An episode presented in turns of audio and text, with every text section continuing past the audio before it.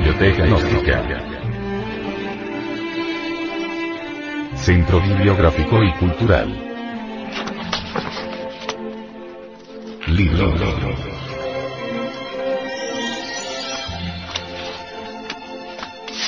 El misterio del áureo florecer. Autor.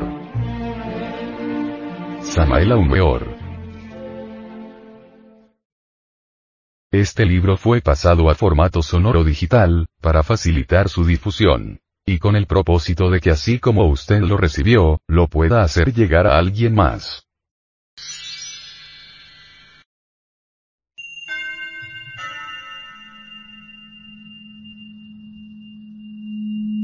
Capítulo 25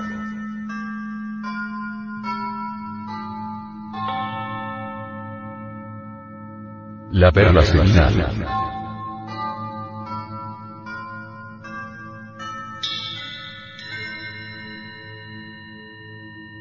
Al llegar a este capítulo del mensaje de Navidad 1971-1972, no está de más enfatizar algo muy penoso que hemos podido verificar a través de muchísimos años de constante observación y experiencia. Quiero referirme sin ambajes a la mitomanía, tendencia muy marcada entre gentes afiliadas a diversas escuelas de tipo metafísico. Sujetos aparentemente muy sencillos, de la noche a la mañana, después de unas cuantas alucinaciones, se convierten en mitómanos.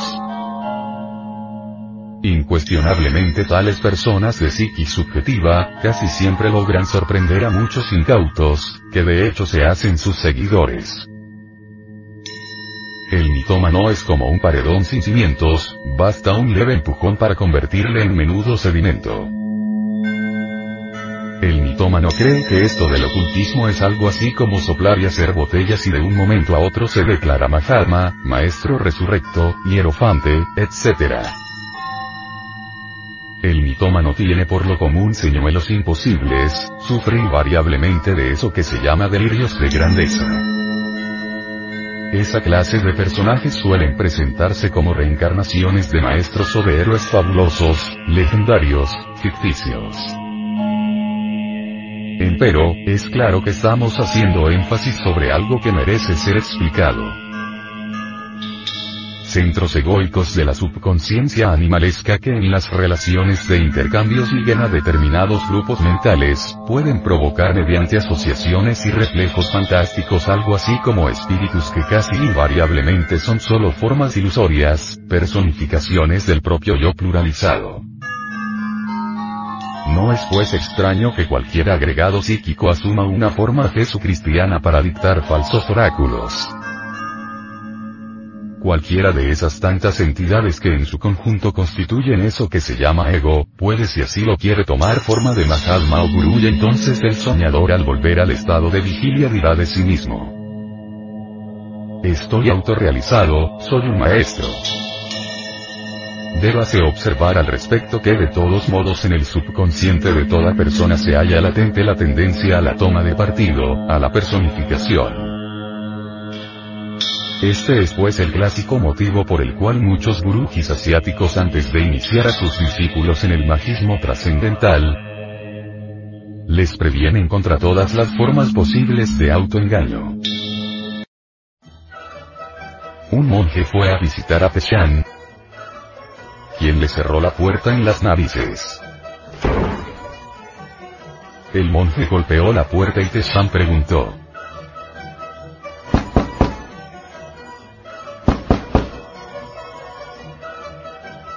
¿Quién es? El monje contestó. El cachorro de león. Entonces Teshan abrió la puerta y saltó a babuchas sobre el pescuezo del monje, mientras gritaba. Animal. ¿A dónde irás ahora? El monje no contestó nada. El término cachorro de león es empleado por budistas zen para designar a un discípulo que es capaz de entender la verdad zen. Cuando los maestros alaban el entendimiento de un discípulo, o quieren probarlo, se suele emplear este término. En este caso, el monje se llama a sí mismo, presuntuosamente el cachorro de león. Pero cuando Keshan lo prueba, tratándole como un verdadero cachorro de león, cuando se trepa a su pescuezo y le hace una pregunta esotérica, entonces el monje no sabe contestar. Esto es la prueba de que el monje carecía del auténtico entendimiento que pretendía poseer. Tal monje era de hecho un hombre de conciencia dormida, un equivocado sincero, un mitómano.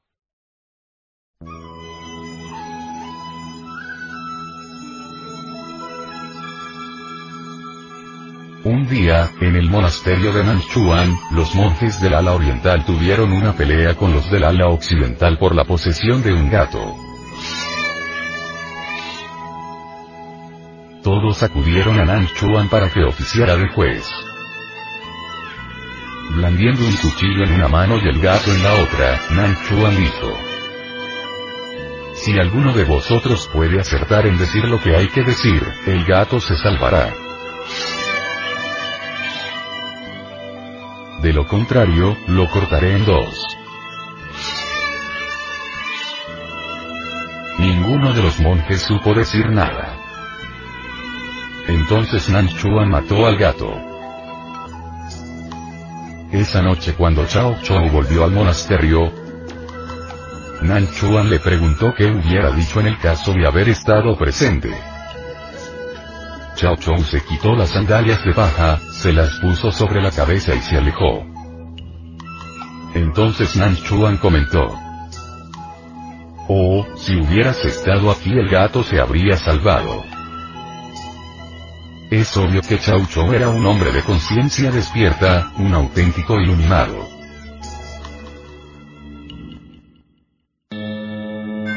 No es posible despertar conciencia o objetivarla totalmente, sin haber previamente eliminado los elementos subjetivos de las percepciones. Tales elementos infrahumanos están formados por toda esa multiplicidad de yoes pendencieros y gritones que en su conjunto constituyen el ego, el mí mismo. La esencia embotellada entre todas esas entidades subjetivas e incoherentes, duerme profundamente. La aniquilación de cada una de esas entidades infrahumanas es indispensable para liberar la esencia. Solo emancipando la esencia se consigue su despertar, entonces deviene la iluminación. Los yogis indostanis intentan despertar conciencia por medio del kundalini, Desafortunadamente no enseña la didáctica, el procedimiento. Dicen que cuando el kundalini duerme enroscado dentro del chakra muladhara, el hombre está despierto en este valle de lágrimas y eso es 100% falso, porque el humanoide intelectual quiera que se encuentre, sea en el mundo físico o en las dimensiones superiores de la naturaleza, siempre está dormido. Dicen que cuando el kundalini despierta, el hombre duerme en esta tierra de amarguras, pierde la conciencia del mundo y penetra en su cuerpo causal. Tal afirmación resulta en el fondo utopista por dos motivos.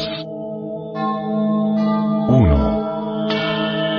El bípedo tricerebrado o tricentrado equivocadamente llamado hombre, siempre está dormido aquí y ahora y no solamente ha perdido ya la conciencia planetaria, sino además, y esto es lo peor, continúa degenerándose. 2. El animal racional no tiene cuerpo causal, debe fabricarlo mediante la alquimia sexual en la fragua encendida de vulcano. El más importante principio es que, cuando el Kundalini ha despertado, cesa como un poder estático y se transforma en una potencia dinámica. Aprender a manejar el poder activo del Kundalini es urgente para despertar conciencia. En pleno coito químico debemos dirigir inteligentemente el radio del Kundalini contra esos demonios rojos, yones, dentro de los cuales desgraciadamente se halla la esencia, la conciencia. El cazador que quiere cazar diez liebres al mismo tiempo no caza ninguna. Así también el gnóstico que en forma simultánea anhela eliminar varios yoes, fracasa lamentablemente. El trabajo esotérico encaminado a disolver cualquier defecto psicológico, resulta un verdadero rompecabezas chino. No solo debemos comprender previamente el defecto en cuestión en todos y cada uno de los niveles subconscientes de la mente, sino además eliminar a cada uno de los yoes que lo caracterizan.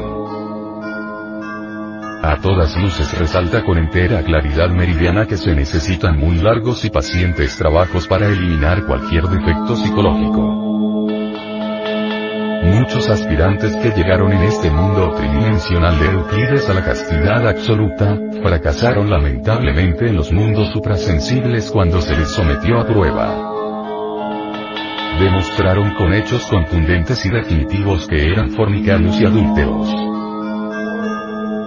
Cualquier defecto psicológico puede desaparecer de la zona intelectual y continuar existiendo en las diversas regiones subconscientes.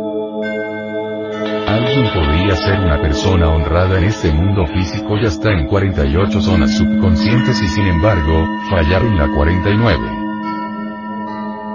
Ahora deben reflexionar nuestros amados lectores y comprender lo difícil que es despertar conciencia, convertirse en cachorro de león, entender la verdad zen, experimentar el Tao. No es tan fácil despertar conciencia. Es necesario liberar la esencia, sacarla de entre sus habitáculos subconscientes, destruir tales habitáculos, volverlos polvo. Este es un proceso graduativo muy lento, penoso, difícil. Conforme la esencia se va liberando, el porcentaje de conciencia va aumentando. Los humanoides intelectuales equivocadamente llamados hombres poseen en verdad tan solo un 3% de conciencia, si tuvieran siquiera un 10% las guerras serían imposibles sobre la faz de la Tierra. La esencia primigenia que se libera al iniciarse el proceso del morir, es incuestionable que se convierte en la perla seminal, ese punto matemático de la conciencia citado por el Evangelio del Tao. Así se inicia el misterio del áureo florecer. El mitómano presume de iluminado sin haber liberado la esencia, sin poseer ni siquiera la perla seminal. Las gentes de psiquis subjetiva son utopistas 100%. Suponen equivocadamente que se puede ser iluminado sin haber logrado la muerte del ego en forma radical y definitiva. No quieren entender esas pobres gentes que habiendo autoencierro la iluminación objetiva, auténtica, resulta completamente imposible.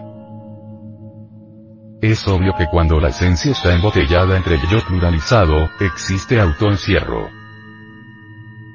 La esencia embotellada solo funciona de acuerdo con su propio condicionamiento. El ego es subjetivo e infrahumano es ostensible que las percepciones que la esencia tenga a través de los sentidos del yo pluralizado resulten deformadas y absurdas. Esto nos invita a comprender lo difícil que es llegar a la iluminación verdadera, objetiva. El precio de la iluminación se paga con la propia vida. En la tierra sagrada de los Vedas hay chelas discípulos que después de 30 años de intensivo trabajo, se encuentran tan solo en los comienzos, en el prólogo de su trabajo. El mitómano quiere estar iluminado de la noche a la mañana. Presume de sabio, se cree un dios.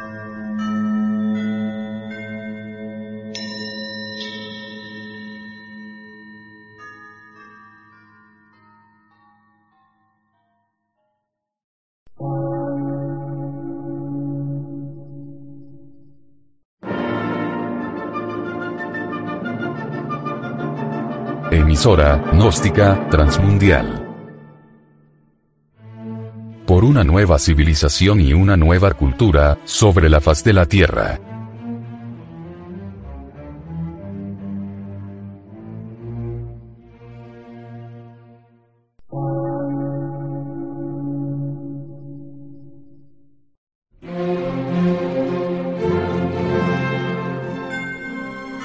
Medio de radiodifusión científico, artístico, místico y filosófico, de la Asociación Colombiana de Centros de Estudios Gnósticos, Antropológicos, Psicológicos y Culturales, AC.